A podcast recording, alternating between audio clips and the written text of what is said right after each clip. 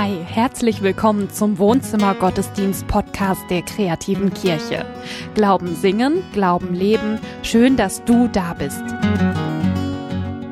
Hallo und herzlich willkommen zum Wohnzimmer Gottesdienst. Schön, dass du wieder mit dabei bist. Heute ist Palmsonntag. Palmsonntag ist der Tag, an dem Jesus nach Jerusalem hineinreitet auf einem Esel. Und dort in Jerusalem, da wird er ganz anders sein, als man erwartet hat. Er wird Erwartungen enttäuschen. Und die Menschen, die an ihn geglaubt haben, müssen Abschied davon nehmen, von diesen Erwartungen. Und genau das, das ist Matthias Thema heute. Abschied nehmen von Gottesbildern, die ich mir irgendwoher so geholt habe. Lass uns diese Stunde, die wir haben, ganz bewusst als Gottesdienst feiern. Lass uns ausrichten auf ihn, das Herz öffnen und sagen, Gott, hier sind wir. Wir wollen mit dir zusammen sein, wir miteinander und mit ihm. Und so feiern wir im Namen des Vaters und des Sohnes und des Heiligen Geistes. Amen. Amen. Kaum etwas tut so weh wie eine Enttäuschung. Dabei erleben wir das jeden Tag und wir produzieren sie auch fast jeden Tag. Eine ganz normale Szene aus einer Familie. Papa, du hast mir doch versprochen, mir was vorzulesen. Ja, hab ich, aber heute nicht. Ich habe zu viel zu tun. Arbeit. Das sind die teuersten 20 Minuten Arbeitszeit, die man sich vorstellen kann. Mit keinem Geld der Welt zu bezahlen, durch kein Lob eines Chefs auszugleichen. Weil Vertrauen verloren geht. Wie schwer das ist, Vertrauen wieder zu erlangen. Das ist ja zum Beispiel in der Politik das große Problem. Aber auch für uns im Alltag. Und deswegen arbeitet das moderne Marketing an dieser einen Frage. Wie kriegen wir das hin, dass wir erwartbar sind. Wir wollen unbedingt eines erreichen als Unternehmen, nämlich keine Enttäuschung zu produzieren. Eine Flasche Cola soll genauso schmecken wie die davor. Das ist das Prinzip, nach dem Industrie funktioniert. Im Fall von Cola seit 1886 immerhin. Das soll erwartbar sein weil wir darauf vertrauen wollen. Das ist in, in Deutschland oder hier in, in Europa auch äh, zu sehen. Hier ist es so, dass wir eine Flasche aufmachen und trinken direkt daraus. Das heißt, wir rechnen damit, dass das so schmeckt. Auch, dass das sicher ist, dass da keine Keime drin sind. Das ist in anderen Ländern manchmal anders. Ich war mal in Kenia, da traut man erstmal nicht einer verschlossenen Flasche, weil es so viele Nachahmerprodukte gibt und weil es auch nicht sicher keimfrei ist. Wir wollen erwartbare Produkte um uns herum und wir sind auch umgeben von perfekten und erwartbaren Produkten. Wir sind auch umgeben von einem Haufen Zeug, was nur von 12 bis Mittag hält, das stimmt. Aber wir wollen umgeben sein von solchem Zeug. Wahrscheinlich ist das so, oder vielleicht ist es auch so, weil wir so viele Enttäuschungen mit uns rumtragen, weil unsere Lebensgeschichte insgesamt auch immer eine Geschichte von Enttäuschung ist, auch eine Geschichte von Glück und Erfüllung und Zufriedenheit und solchen Dingen, aber auch eine Geschichte von Enttäuschung und auch unsere Glaubensgeschichte. Wir kennen das doch alle, dass Gebete nicht erhört werden zum Beispiel. Großes Thema, wenn ich mit meinen Kindern über das Beten spreche. Und ich meine, beim Kind, da ist es vielleicht noch so, das betet vielleicht für eine Note oder sowas und die kommt dann nicht, das ist das eine. Aber auch wir als Erwachsene. Wir liegen abends im Bett und sagen, Gott schenkt uns Ruhe und die Ruhe kommt nicht. Wir stehen am Krankenbett, da liegt jemand drin, den wir wirklich lieben. Und wir bitten um Heilung und das passiert nicht. Wir erleben das, dass unsere Erwartungen an das Gebet an Gott nicht erfüllt werden. Unsere Erwartung an Gerechtigkeit wird nicht erfüllt wir leben in einer Welt, in der der eine Champagner trinkt mit Goldplättchen drin und der andere verdurstet. Wir, wir erleben, dass Menschen sich gegenseitig schlimme Dinge antun und fragen, wo ist Gott? Und wir erleben auch in der Kirche, dass Gott nicht in der Kirche so wirkt, wie wir es gerne hätten, wie wir das erwarten würden. Wir werden enttäuscht. Das gehört zum Glauben dazu. Ich glaube, wenn Gott eine Flasche Cola wäre, dann würden viele Kunden ihn nicht wieder kaufen. Zu unzuverlässig. Er produziert nicht zuverlässig ein bestimmtes Gefühl. Und ich glaube, in Wahrheit stellen wir an ihn die gleichen Fragen wie auch an ein Produkt. Nützt mir das? Macht mich das glücklich? Machst du mich glücklich? Macht mich das dick? Fragen wir nicht. Aber im Grunde genommen stellen wir die gleichen Fragen. Jetzt ist Gott aber keine Flasche Cola, sondern eine große leere Projektionsfläche, wo erstmal alles drauf kann, was wir uns so vorstellen. Oder was wir erleben. Oder was wir gesagt bekommen. Zum Beispiel erzählen uns manche Menschen davon, dass Gott liebt. Und andere erzählen davon, Predigerin, Prediger, Gott vergibt. Und dazu kommen dann unsere eigenen Erfahrungen, die wir machen. Wir haben dann das erlebt, dass Gott uns unser Gebet erhört zum Beispiel, dass er es nicht erhört. Das prägt dann alles unser Gottesbild, unsere Erfahrung. Und dann haben wir unser Bild im Kopf. Und dieses Bild hat immer die Gefahr, dass es praktisch mehr Projektion als Realität ist. Dass wir ein Gottesbild in uns haben, das nicht real ist, von einem Gott, den es tatsächlich auch nicht gibt. Das kann passieren. Man kann im Namen des gleichen Gottes Kranke pflegen und Kriege führen.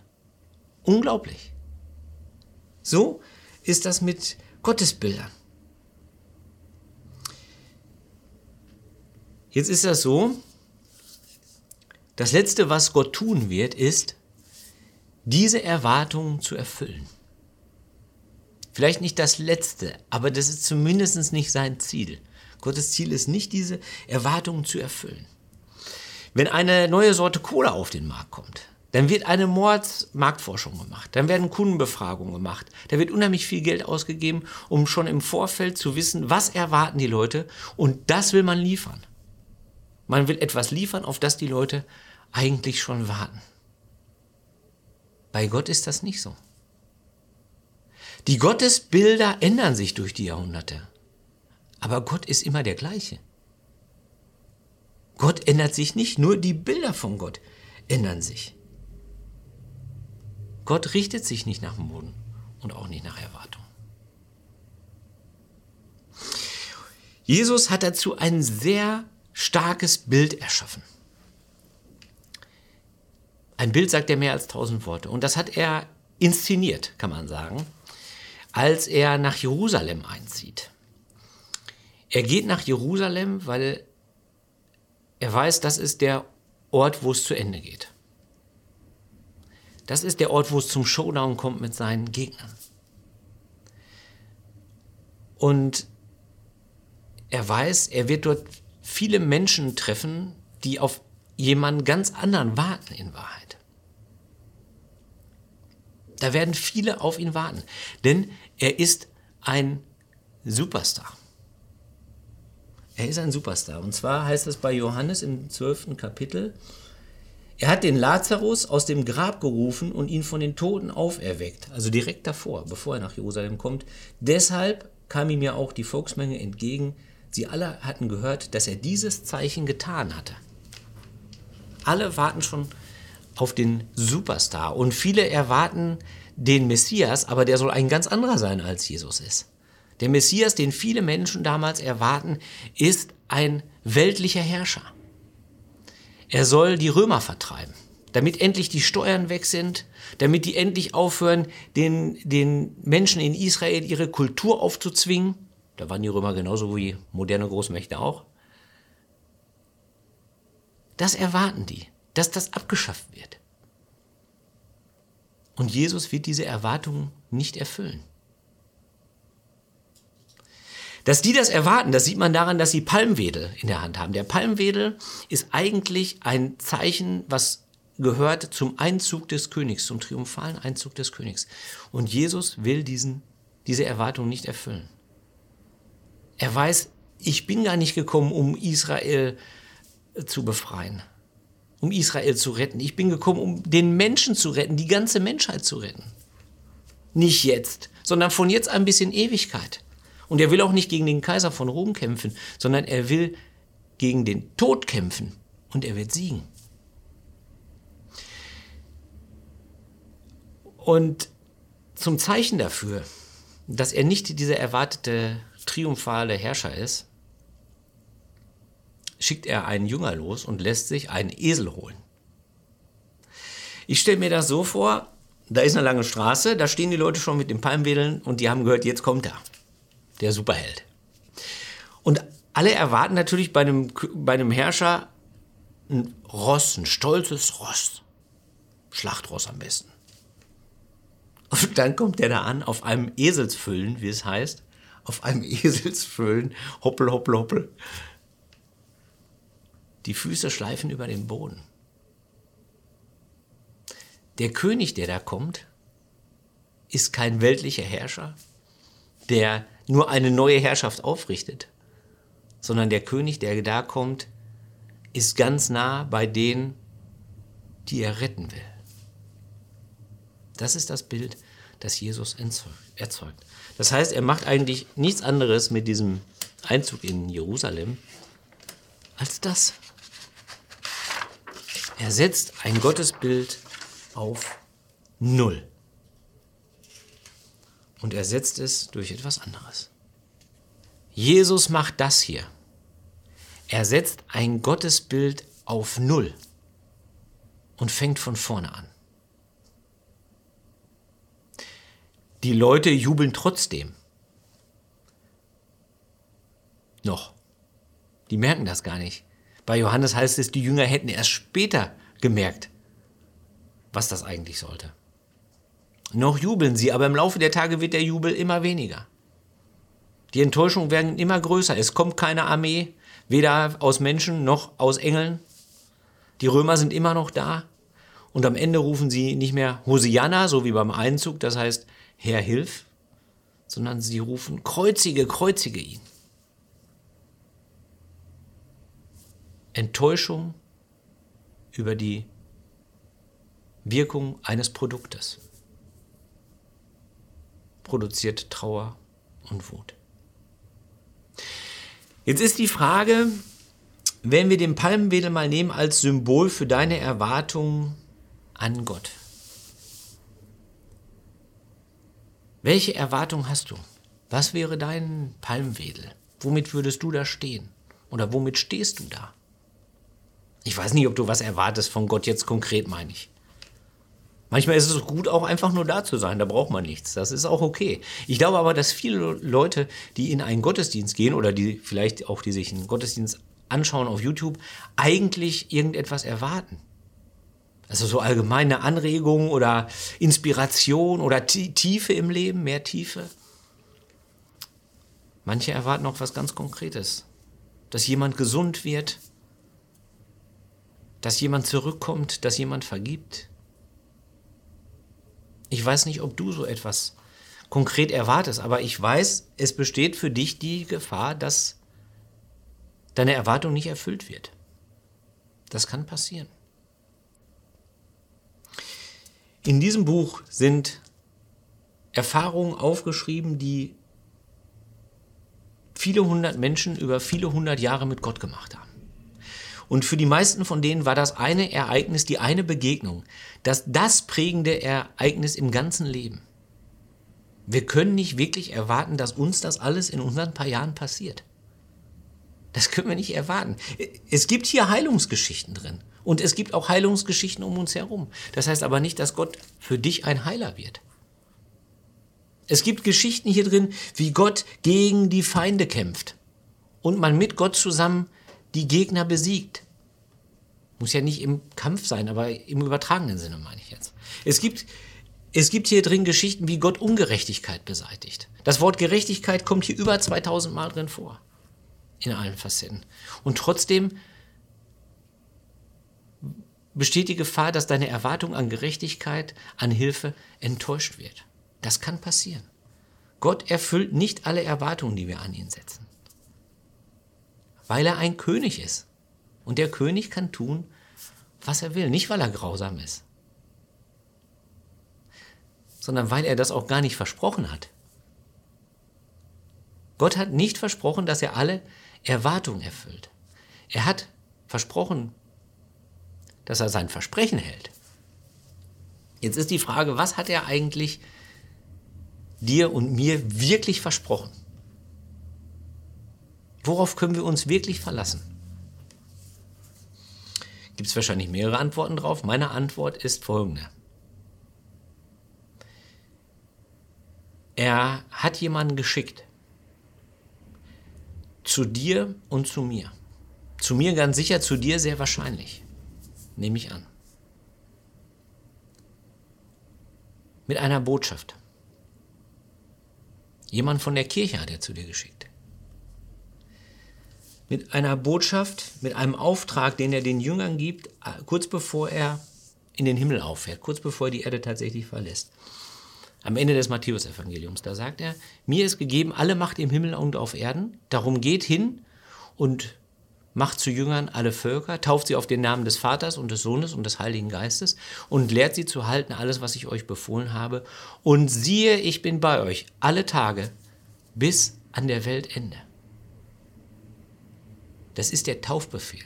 Der wird bei jeder Taufe vorgelesen, weil das der Auftrag der Kirche ist. Und wenn du getauft bist, dann hat dir das jemand zugesagt, im Auftrag Gottes. Und wenn du noch nicht getauft bist, dann wird das eines Tages vielleicht passieren, wenn du die Taufe willst. Dass jemand kommt und in seinem Auftrag das ausrichtet. Das ist das Versprechen. Alle anderen Erwartungen können auch enttäuscht werden. Diese Erwartung wird nicht enttäuscht werden. Alle anderen Erwartungen, da müssen wir von Abschied nehmen. Diese, dieses Versprechen aber, das wird uns nicht loslassen. Und wenn Gott deine Gebete nicht beantwortet und wenn sich Ungerechtigkeit ereignet oder wenn du traurig bist wenn du Abschied nehmen musst von deinen Erwartungen, die du hattest an Gott. Dann spricht er in Wahrheit gerade diesen Satz. Ich bin bei dir jeden Tag bis zum Ende der Welt. Das ist der Satz, auf den wir vertrauen können. Und weil wir dieses Vertrauen haben, brauchen wir nicht mehr alles zu erwarten von Gott. Aber wir können alles erhoffen.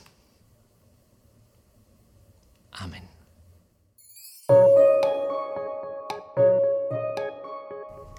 Jesu Sieg, der liegt darin, dass er, dass er stirbt. Mhm. Und das bricht natürlich total mit all den Erwartungen, die wir eigentlich von, von so einem Gewinnertypen eigentlich haben. Ja, noch was wir von Sieg haben, ne? Ja. Ich finde auch, in der größten Schwäche, da steckt das, da fängt er an mit diesem größten Gewinn, mit dem, mit dem größten Wunder der ganzen Veränderung.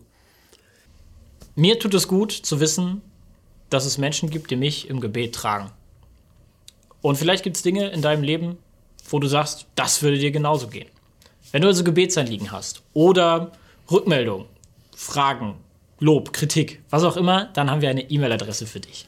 Wohnzimmergottesdienst at kreative-kirche.de. Wir freuen uns auf diesem Wege von dir zu hören.